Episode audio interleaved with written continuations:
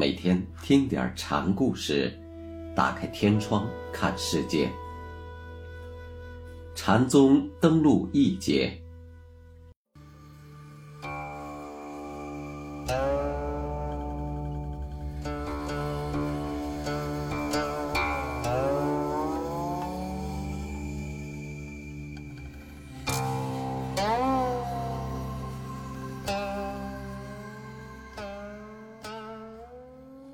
今天给大家讲赵州和尚的第三个小故事，题目是“悔不踏他两脚”。赵州从南泉这里开悟后，就来到了松岳的琉璃潭受戒，正式出家。之后又返回到南泉禅师这里继续参禅。一天。赵州问南泉：“悟道的人，最终要归到什么地方去呢？”南泉答：“他将下山到村里的施主家，做一头水谷牛去。”赵州听罢，便向老师施礼道谢。南泉便又说：“昨夜。”三更，月到窗。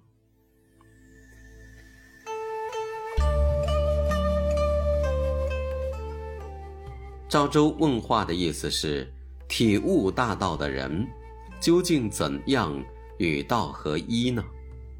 这是佛教禅宗一个很重要的问题。悟道之人，总得有所表现呀。南拳就告诉他。悟道的人，与受果报的人一样，也要向六道中轮回，但万法归一，牛与人，畜生与圣人，本是一体。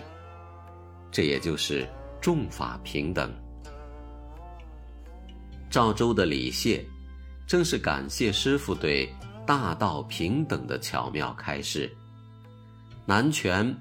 月到窗的话，是表扬徒弟，说他的心窗已经被光辉如月的自信照亮了。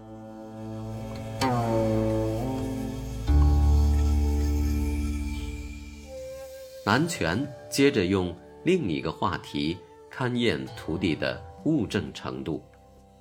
他说：“现在的人，最好像……”异类中投生才行。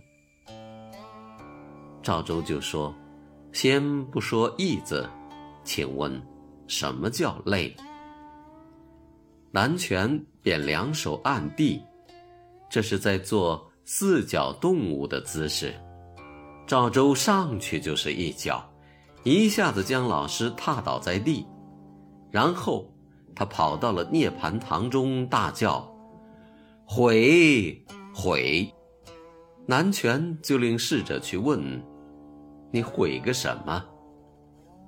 我悔没踏他两脚。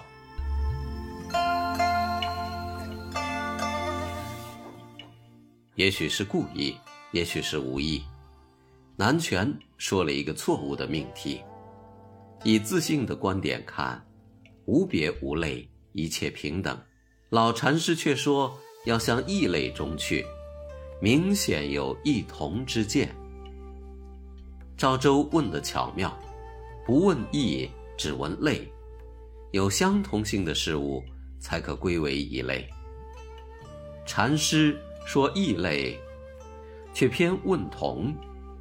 南拳以身世做言语，答的还是异，答非所问，所以先踏上一脚。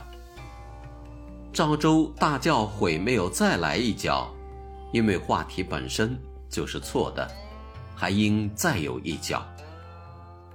赵州之悔，也可以解释成，踏一脚，只表示自己对南拳的否定；再踏一脚，则连这否定也否定了，这样才彻底。老师挨学生打，我们在禅门故事中。也见过不止一次了。